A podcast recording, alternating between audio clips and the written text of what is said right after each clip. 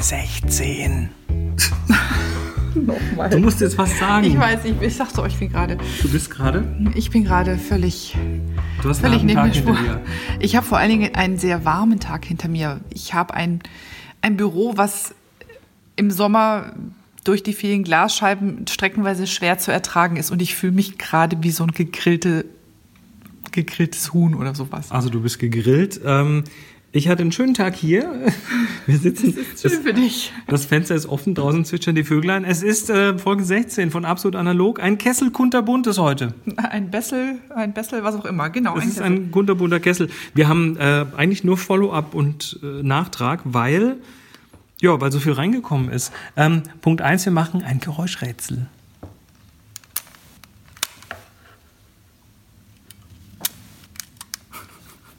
Nochmal? Also, Arg dezent, würde ich sagen. ist eine neue Kamera. Wer hat dich auf die Kamera geschubst? Ja, wer schon. Es war Holgi. Alles ist Holgis Schuld. Und zwar hat er in der letzten Zeit ziemlich viel herumgeschwärmt von einem äh, Gebilde namens Aquaparat 1.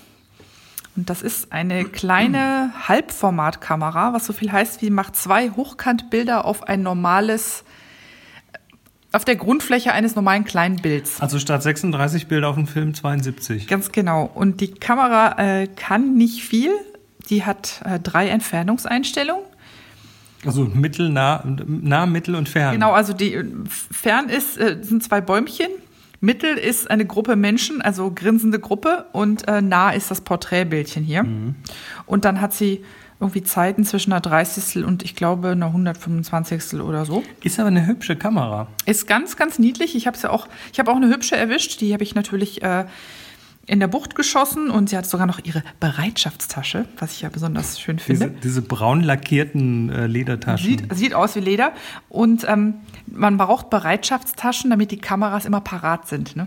Deshalb heißt die Aqua Deshalb parat. heißt die Aquaparat. In Wirklichkeit hindern einen natürlich Bereitschaftstaschen daran, dass man seine Kamera parat hat.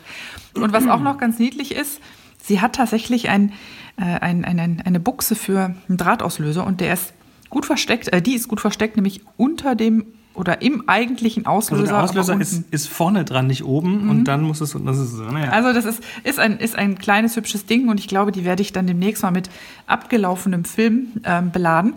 Mein Ziel ist eigentlich, damit lauter Bilder zu machen, die irgendwie zusammengehören. Also die nicht einzeln ähm, rauszuscannen, sondern immer im Doppel, also immer in, auf den aufeinanderfolgenden ähm, Sequenzen sozusagen, vielleicht auch mal drei, aber das ist, das ist ja dann also Diptychon eingebaut. Diptychon, Triptychon eingebaut, genau. Das ist bestimmt ein ganz interessantes Projekt mal.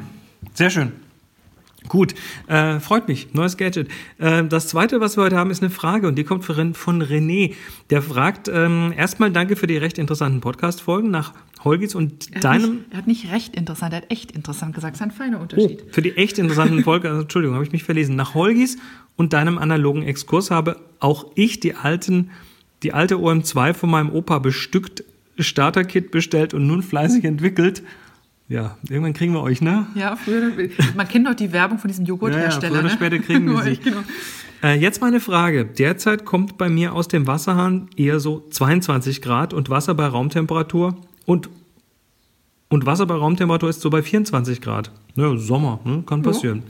Kommt Wasser schon manchmal vorgewärmt. Was, glaube ich, dazu geführt hat, dass die Filme stärker entwickelt sind, als sie sollten, sind als negativ sehr hell, also transparent. Ich kann zwar über die Tonwertkurve das nach dem Scan korrigieren, aber so sein sollte das doch nicht.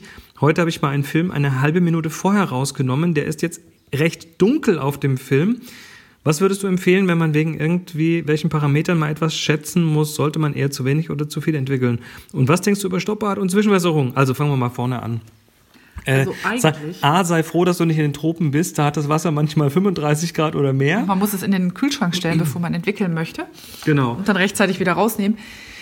Ähm, also eigentlich ist es so, wenn die Temperatur vom Wasser höher ist, dann ähm, ziehen die Kontraste auf dem Film an. Das heißt, eigentlich müsste es knackiger werden und nicht blasser. Also was dunkel ist, was auf dem Film dunkel ist, muss dunkler werden und was hell ist, muss heller werden. Ähm, und wenn du es dann kurz, wenn du es vorher rausgenommen hast und dann plötzlich einen dunkleren Film hast. Ich würde mal behaupten, du hast einfach sehr unterschiedlich belichtete Bilder auf dem Film. Ja, den Eindruck habe ich auch, weil das Verhalten, was du schilderst äh, vom Entwickler her, das passt eigentlich nicht zusammen. Mhm.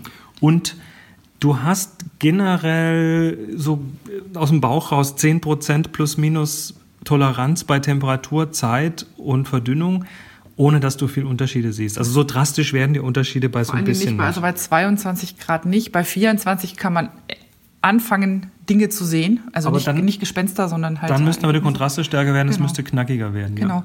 Ja. Ähm, ich wüsste ja jetzt, was ich ihm empfehlen würde, aber sind wir da schon? Ich würde mir eine Standentwicklung empfehlen, ne? Das würde ich an deiner Stelle mal ausprobieren, genau, eine ja. Standentwicklung. Ja. Also äh, Film in die Dose. Das hängt natürlich davon ab, mit welchem Entwickler du unterwegs bist, aber wenn du bei den einschlägigen Dealern bestellt hast, hast du wahrscheinlich Rodinal bestellt. Und damit kannst du eine sogenannte Standentwicklung machen. Die hat den Vorteil, dass sie eine ausgleichende Entwicklung ist. Das heißt, es ist so ein, in einem gewissen Rahmen eine Universalentwicklung, das, das, wo alles einigermaßen gescheit bei rauskommen sollte. Und zwar handhabst du das so wie eine Normalentwicklung, nur dass du mit einer geringeren Verdünnung arbeitest, also 1 zu 100 ähm, von Rodinal und nicht 1 zu 50, was so eine typische Verdünnung wäre. Und dann bewegst du dir die ersten 30 Sekunden normal und dann lässt du die Dose stehen. Und mein Bauchgefühl sagt jetzt, ich gucke jetzt mal Chris an, ich würde mal zu einer Stunde raten. Das ja. ist so, das ist so. Nach einer halben Stunde ein bisschen die Dose bewegen, einmal kurz schwenken genau. und wieder hinstellen. Und wieder hinstellen. Wir sagen auch manchmal salopp einmal kurz gegentreten und wieder hinstellen. Und ansonsten die Dose in Ruhe lassen und danach wie gewohnt wässern und fixieren. Und dann guck mal, was dann rauskommt. Das würde mich tatsächlich sehr interessieren. Ja, Standentwicklung. Dann hatte er noch eine Frage, was denkst du über Zwischen, über Stoppbad gegen Zwischenwässerung? Zwischenwässerung auf jeden Fall. Damit die, du, macht, die macht den Entwickler fort. Die macht den, Film. Genau, die macht den Entwickler weg, also stoppt erstmal relativ zügig die Entwicklung. Und ähm, bei den meisten, in den meisten Fällen, also wenn du jetzt nicht auf 300-prozentig äh, reproduzierbare Ergebnisse im Zonensystem aus bist, ähm, brauchst du da auch kein Stoppbad. Also einfach eine Minute wässern mit derselben Temperatur, mit der du entwickelt hast und danach kann der Fixierer in die Dose. Genau. Ja, gut, das war René.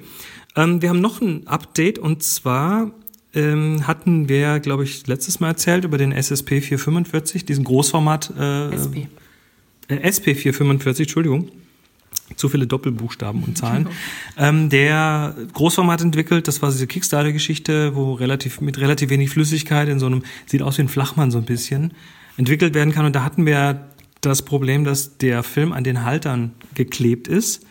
Ähm, diese Halter sind jetzt neu gemacht.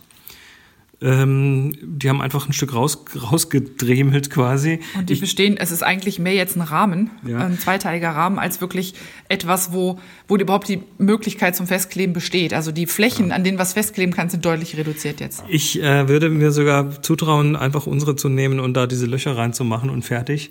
Ähm, vor allem auch, weil das nämlich nicht billig ist. Das Ding, so ein paar film, filmschige Plastikpressteile kosten hier 27 Dollar und kommen aus den USA. Hm, ja. Nö, ich würde doch sagen, da setzen wir mal den Dremel an, ganz geschmeidig. ja. Äh, dann von Daniel kam noch was. Und zwar, hallo ihr zwei beiden, mangels iTunes-Account hier erstmal meine fünf Sterne für den schönen Podcast. Danke.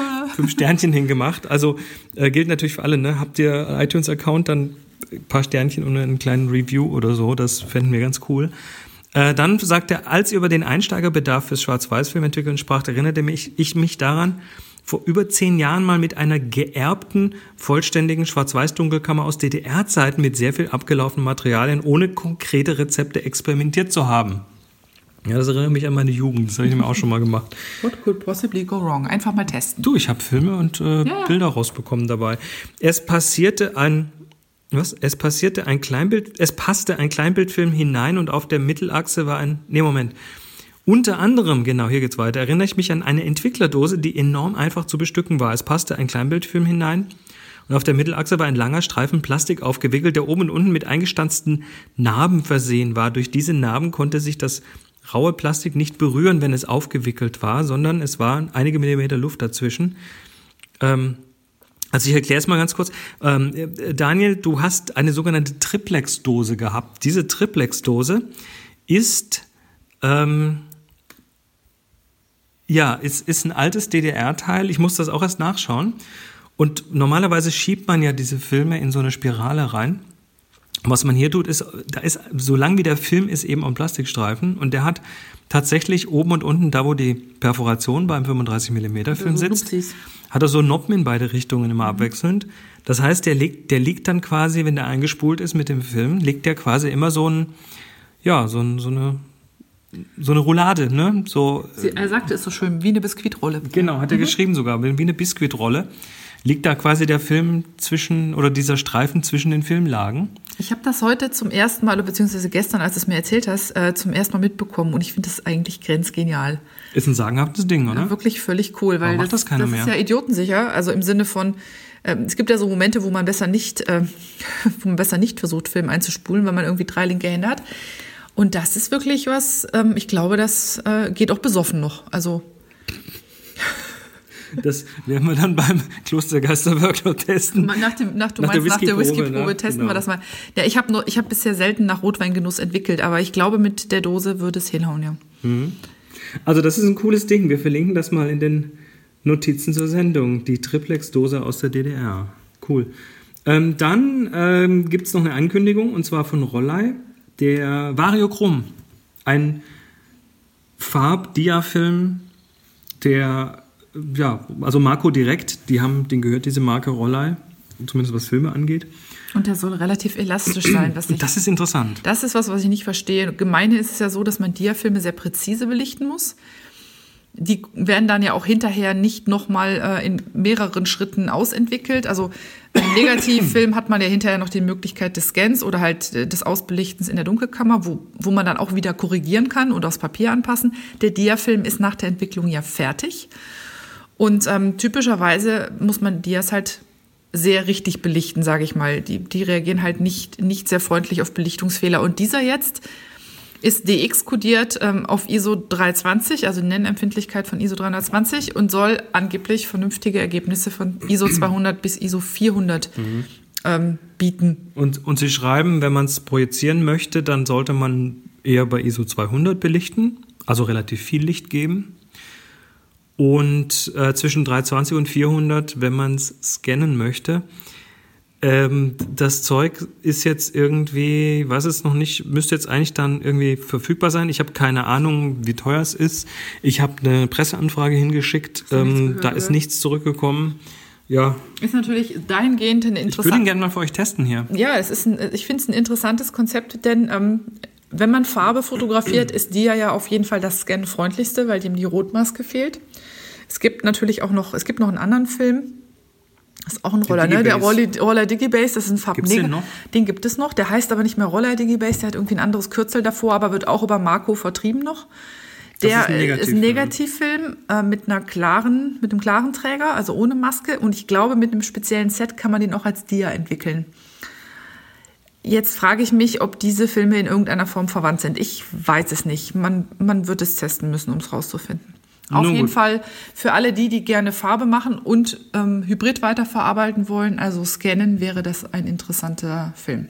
Finde ich auch. Ähm, aber keine Ahnung, was er kostet. Also vielleicht ist das Ding ja richtig teuer. Gibt es übrigens nur als 35 mm Variante. Das, das wiederum ist eine Schande. Ich meine, in die Aquaparat wird er gut passen, aber.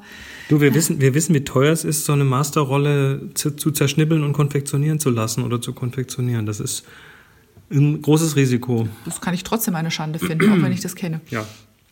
So, der Steffen schreibt noch, hat einen Hinweis und zwar schreibt er, ich beschwere den welligen Film auf, mit einer Glasplatte, da ging es um das Scannen. Suche im Netz beziehungsweise bei der elektronischen Bucht nach Glaszuschnitten Mirogard von Schott. Dies ist ein Glas, das von Schott mal für Museen ähm, entwickelt worden ist. Tatsächlich zuerst für den Schutz eines Miro, deshalb Mirogard. Es ist zwar teuer, hat aber nur eine Reflektivität um 1%, das heißt 99% Licht geht durch. Normalerweise bei anderem Glas kann es bis zu 13% geschluckt werden. Und bei Mirogard sehen die Besucher meist nicht, nicht, dass, nicht mal, dass ein Glas davor ist. Er hat sich jetzt eine Scheibe in der Größe der Platte zuschneiden lassen und äh, sagt Vorsicht bei günstigen Anbietern, da sind die Kanten nicht gebrochen, die muss man sich dann noch abschleifen. Ähm, also das ist, damit es, der Film glatter liegt beim Scannen. Jetzt frage ich mich aber, ob das auch gegen Newtonringe hilft. Das war auch äh, genau mein Punkt. Denn ich habe ein paar Experimente ungewollte schon gemacht, indem ich die Gläser, die wir haben, die wir auf die, in die Scanrahmen legen, auch schon mal ab und an verkehrt rum reingelegt habe. Wenn man nicht aufpasst, Also kann die, das mal passieren. Die raue Seite nach oben. Die raue Seite nach oben und ähm, gerade bei großformatigen Negativen, also wirklich bei meinen ähm, 4x5 Zoll Negativen, habe ich dann auch quasi sofort Newtonringe bekommen. Deshalb würde mich das interessieren, wie denn das bei dem Mirogard ist. Also äh, Erfahrungen, einfach mal her damit. Auf jeden Fall. Jo. Und last but not least, wir sind im Podcast. Also nicht nur wir, sondern ähm, der, der Holgi und, und der Tobi, die haben ja zusammen immer wieder den Realitätsabgleich. Äh, Folge 701 von Vrind, wrint.de. Wir verlinken das natürlich. Ist jetzt auch schon ein bisschen länger her. Ist schon ein bisschen länger her, aber das ist Folge 701 mit dem Titel Minus geht jetzt anders. da geht es außerdem auch noch um ähm, schriftliches Subtrahieren. genau. Aber sie reden, weil äh, es sind ja beide hier so ein bisschen auch aus dem äh, Podcast-Universum von diesem Podcast und ähm, die reden ab circa Minute 30 in der Folge über, erzählt Tobi so ein bisschen was über seine über seinen fotografischen Werdegang und wo das herkommt und dann reden sie beide über Fotografie und das fand ich sehr schön anzuhören. Ich habe es auch gehört und ich bin vor allen Dingen interessanterweise nicht nur bei dem Fototeil hängen geblieben, sondern beim tatsächlich schriftlichen Subtrahieren. Und da habe dann in meinen Gedanken versucht nachzuvollziehen, Was die da meinen. was es für neue Wissenschaften gibt jetzt, wie man Kindern schriftliches Subtrahieren beibringt. Also so oder so interessant, nicht nur wegen des Fototeils. Ähm, kleiner Tipp, nicht im Auto hören. Man möchte gerne einen Zettel und einen Stift daneben liegen haben, um die Subtraktion direkt ausprobieren zu können. Gut, äh, das war's für die heutige Folge. Ein Kessel Kunterbunt, das Folge 16 von Absolut Analog. Solltet ihr, äh, wie gesagt, irgendwo Sternchen hinterlassen können, tut das doch einfach und empfehlt uns weiter und bleibt uns geneigt. Und ansonsten ist wichtig, immer die Kamera parat haben. Und denkt an unsere Workshops. Siehe Ende letzte Folge. Bis dann, macht's gut. Tschüss. Ciao.